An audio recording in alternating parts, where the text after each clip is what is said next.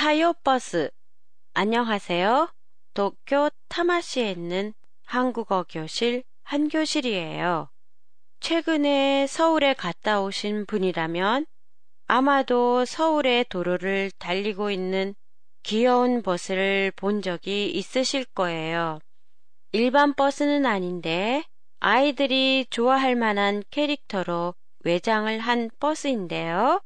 바로 한국의 어린이들에게 인기인 애니메이션 꼬마 버스 타요의 주인공들이에요.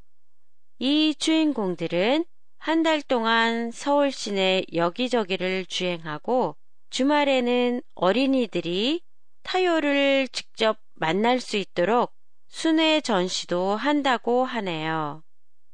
이 캐릭터 버스는 서울시가 서울 시민과 어린이들에게 대중교통의 이미지를 개선하려는 목적에서 운행하고 있어요. 꼬마 버스 타요에 나오는 네 대의 꼬마 버스와 똑같이 그려진 네 가지 색의 버스가 서울 시내를 달리고 있어요.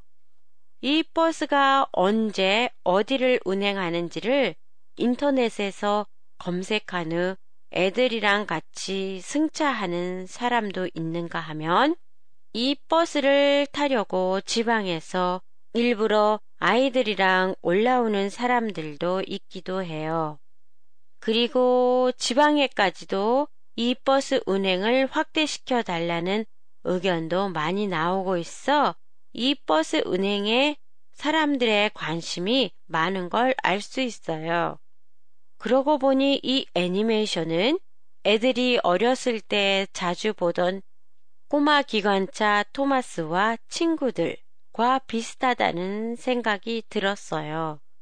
토마스가 새로 들어온 기관차인 것처럼 꼬마 버스 타요에서는 타요가 새로 들어온 버스이고 내용도 아이들에게 맞게 공경에 빠진 사람들을 구해내는 모험 얘기예요.